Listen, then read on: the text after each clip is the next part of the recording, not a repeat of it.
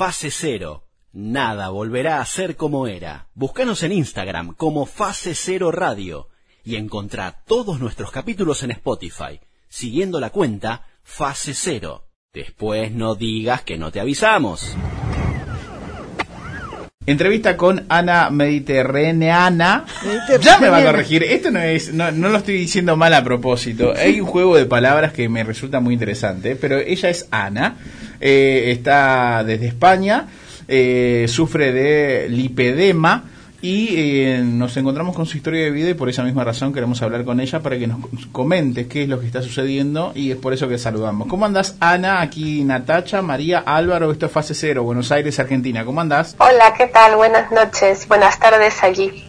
Buenas noches. ¿Qué hora es allá y dónde estás para la gente, los oyentes que te están escuchando? Ahora mismo son las 11 y 20, estoy en las afueras de Barcelona, Cataluña, España y bueno, cerca del Mediterráneo, por eso te cuesta tanto decir mi, mi nombre de Instagram. y, y bueno, eh, estoy a, 30 minutos de, de Barcelona.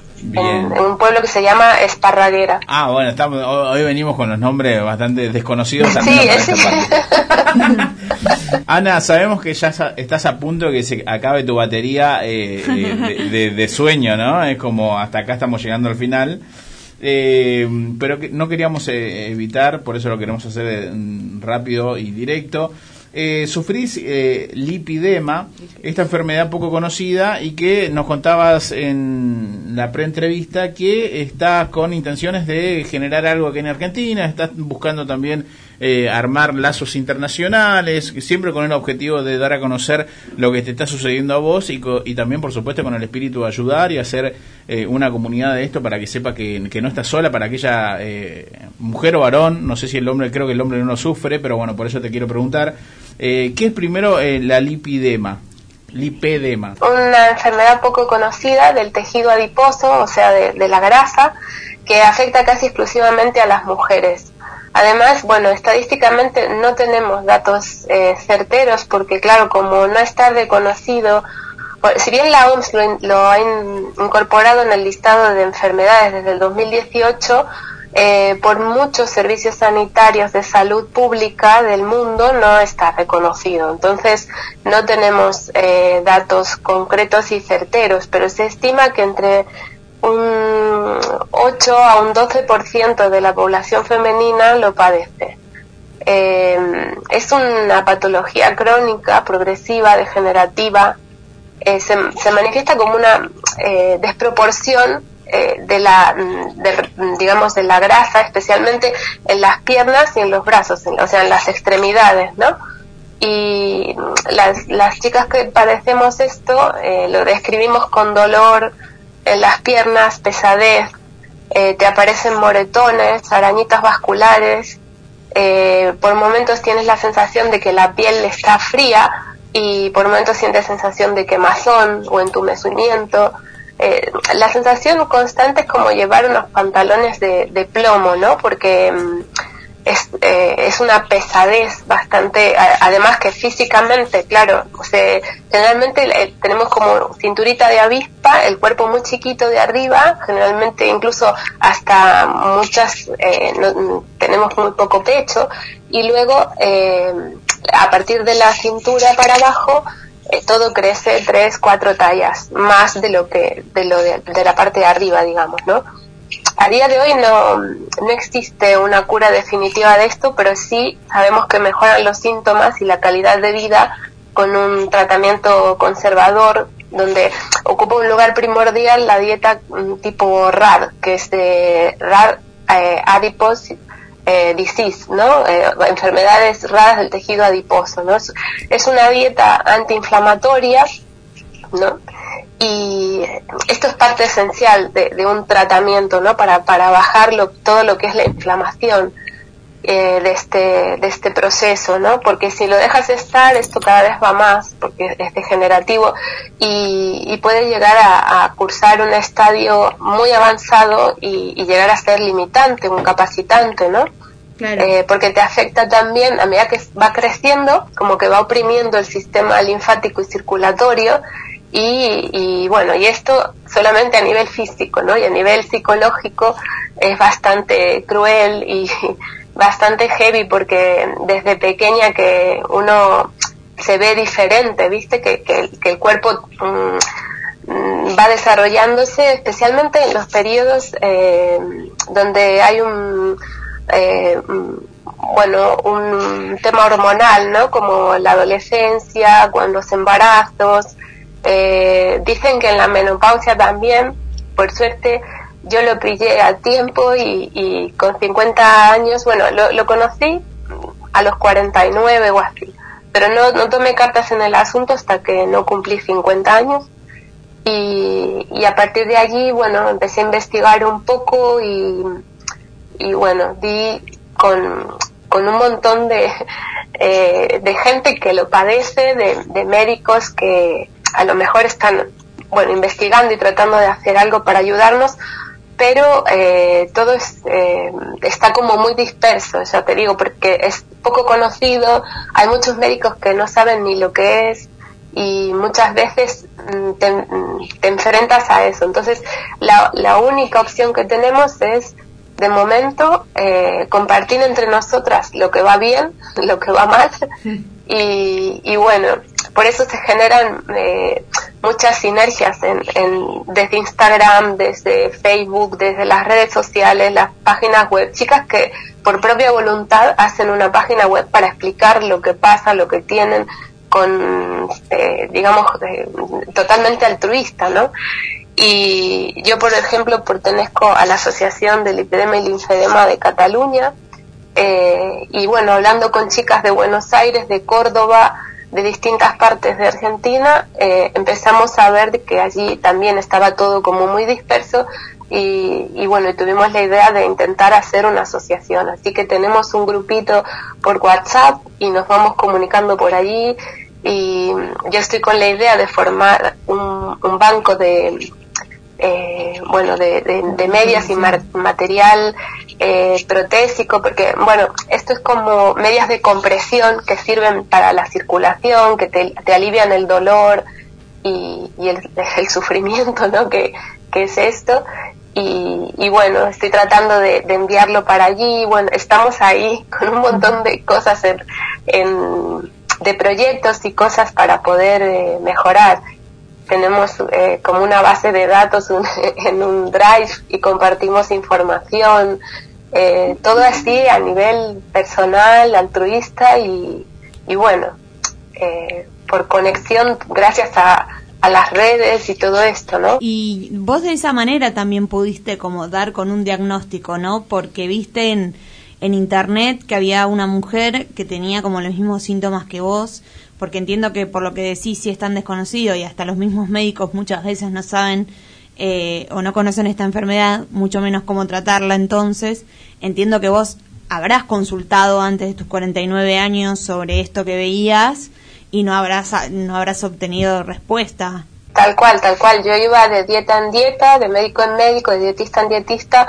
y todos ustedes me decían lo mismo. Ay, eh, es que bueno, la próxima vez, cuando la semana que viene, seguro que vas a hacer mejor la dieta y vas a bajar de peso. Y yo seguía sacando, o sea, la dieta que me daban hacía la mitad porque no me resultaba. Yo decía, lo estoy haciendo mal, ¿sabes? Porque no responde igual que cualquier eh, obesidad, ¿sabes? Porque no es algo localizado y estas células están enfermas y son como, como más duras, resistentes y, y claro, mm, es difícil de, que actúe. Entonces, por eso, todo, a pesar de, además de todo lo que te genera físicamente, mentalmente, psicológicamente, es eh, agotador, ¿no? Y agobiante. Hay muchas chicas que tienen problemas de TPA, de trastornos de la conducta alimenticia, de depresión, eh, bueno, es que mm, el, no tener información por parte mm, de, lo que es la, ciencia, la medicina,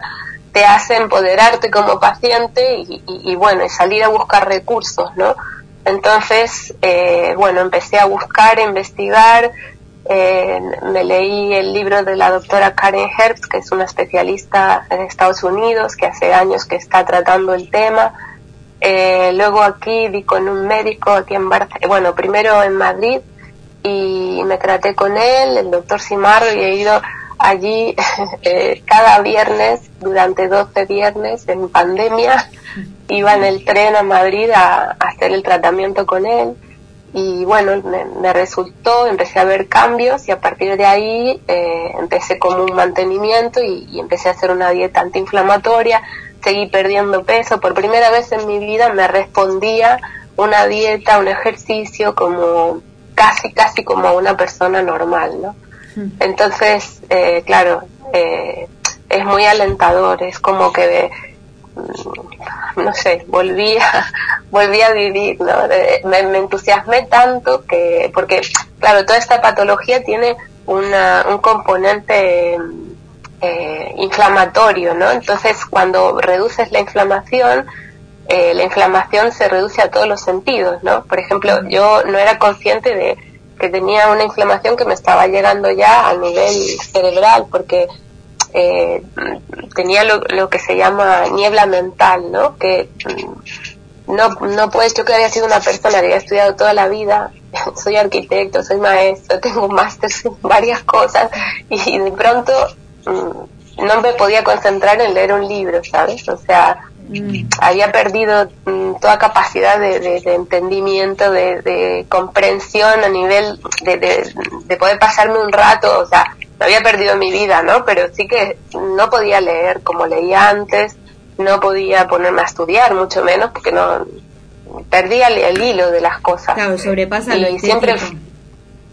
Claro, claro, porque perdón, no era eh, es, no, sabemos bien bien no lo que es a día de hoy, pero sí que sabemos que está relacionada con esto, con el tema de la inflamación crónica, probablemente con la hiperpermeabilidad intestinal.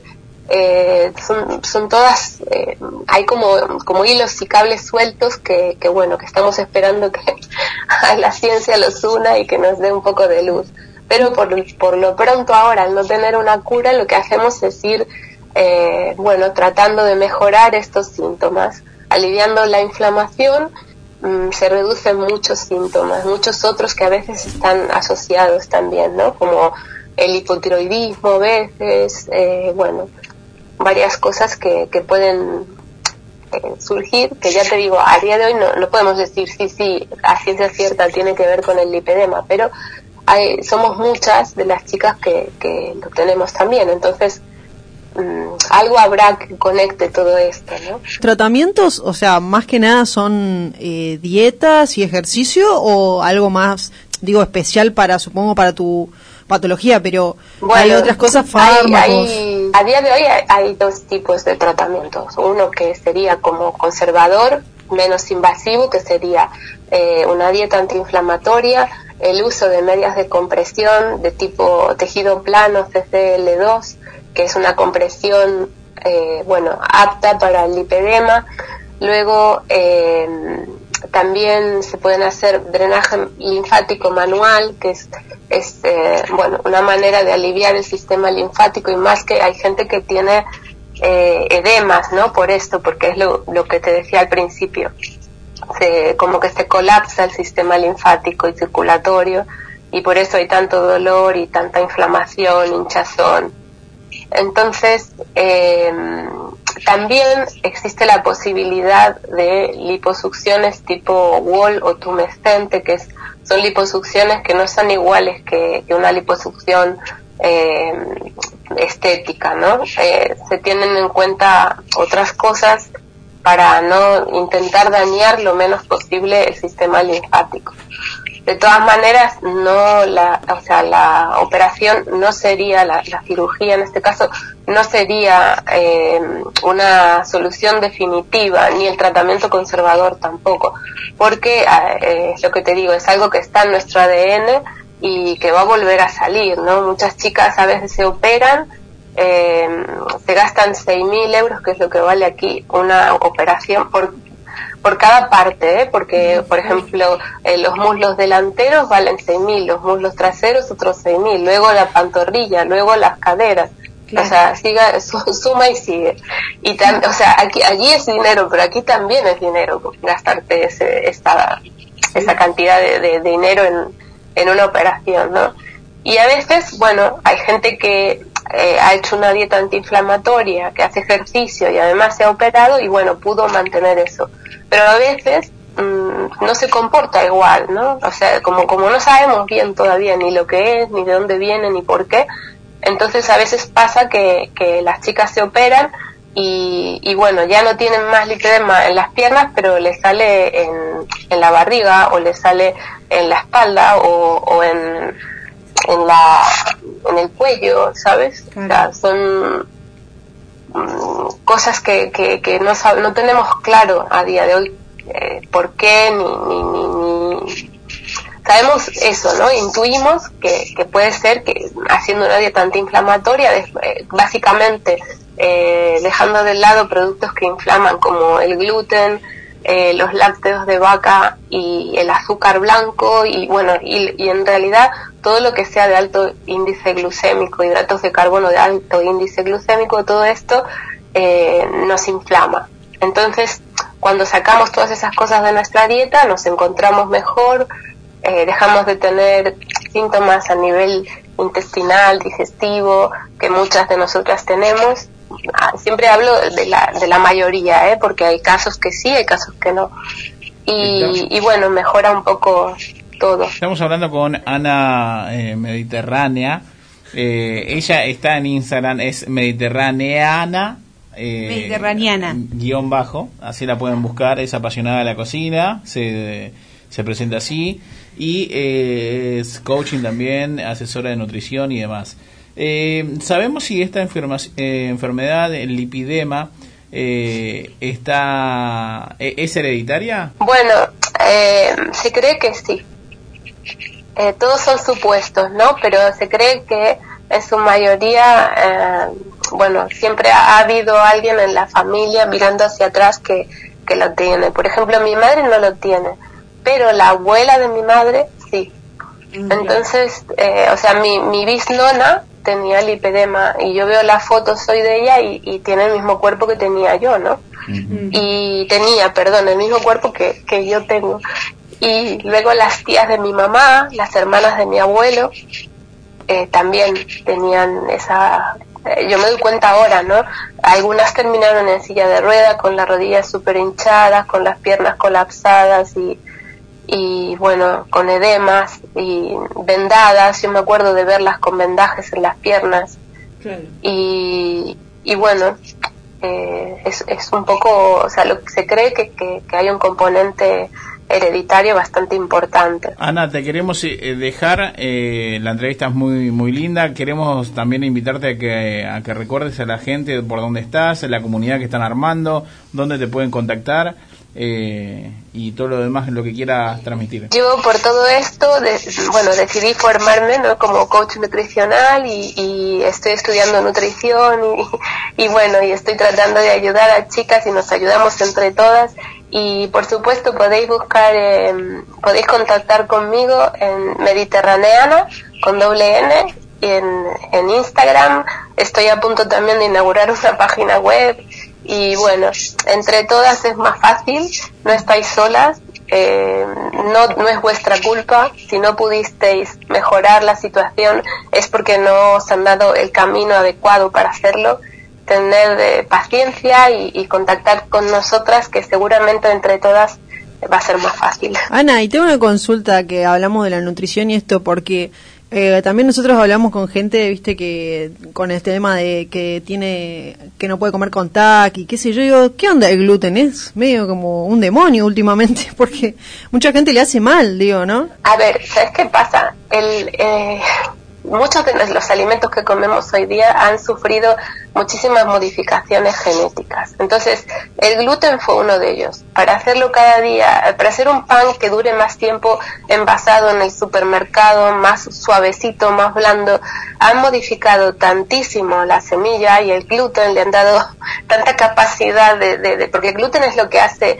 a un brioche, ¿no? Ese, ese pan así blandito, esponjoso, eso es el gluten. Por eso cuando comes algo sin gluten parece un de tergopor, ¿no? Porque, porque le falta esa propiedad. Entonces, el gluten ha sido tan modificado que, claro, nosotros mm, no estamos preparados para digerirlo. Y, entonces a muchísima gente el, gluten, el azúcar, eh, los lácteos de vaca generalmente, piensa que somos los únicos mamíferos en el planeta que seguimos tomando leche después del destete. O sea, es tan absurdo. Entonces, el, a lo mejor, ¿sabes? Un yogur o un kéfir de oveja o de cabra no te hace daño. Yo, yo puedo tomar yogur de kéfir de, y, o, mm, yogur de, perdón, de oveja o de, de cabra y, y no me hace mal, ¿sabes? Tomándolo de vez en cuando. Pero la leche de vaca directamente es, eh, es irritante y, daña, a, en, este caso, ¿no? a la mayoría de, las que padecemos esto, nos daña lo que es la, la, la defensa del intestino, que es la microbiota intestinal, ¿no? Y, bueno, ahí eh, esa microbiota permite mm, que, que, haya un equilibrio en el intestino, ¿no? Si ese, si ese intestino se ve eh, eh, si, esa microbiota y ese equilibrio eh, se ven amenazados por sustancias irritantes como el gluten o, la leche o, el azúcar, eh, se rompe esa, esa pared de defensa y entonces empiezan a pasar al torrente sanguíneo, bueno, sustancias indeseables, ¿no? Y, y allí, bueno, empiezan los problemas de autoinmunidad y todo esto. Entonces, claro, no es que sea el demonio, no a todo el mundo le hace mal, pero en procesos inflamatorios está comprobado de que el gluten no, no es lo más apto. Ana, te queremos agradecer el contacto, muchas gracias, un beso gigante y espero que puedas dormir. te dejamos en paz. No, tranquilos, porque justo hoy tengo, empiezo mis, mi, la primera clase que tengo virtual, que estoy estudiando con una asociación latinoamericana de health coaching y, bueno, justo esta noche es a las doce y media la primera clase, así que hoy voy a estar despierta porque son las siete y media Argentina, así que hoy, hoy me toca estar despierta. Bueno, muchos éxitos y muchísimas gracias por el tiempo y todo lo que nos contaste. Muchas gracias a vosotros por ayudarme a hacer difusión.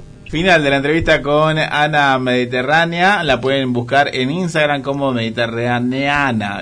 parece muy complicado, pero es Mediterránea. Mediterraneana. Pero. Mediterraneana. a vos te parece Vayan, búsquenla. Es una apasionada de la cocina y nos estaba, nos estaba contando su, su historia de vida. Ella que padece de lipedema. Lipedema. Fase cero Nada volverá a ser como era. Búscanos en Instagram como Fase Cero Radio y encontrá todos nuestros capítulos en Spotify, siguiendo la cuenta Fase Cero. Después no digas que no te avisamos.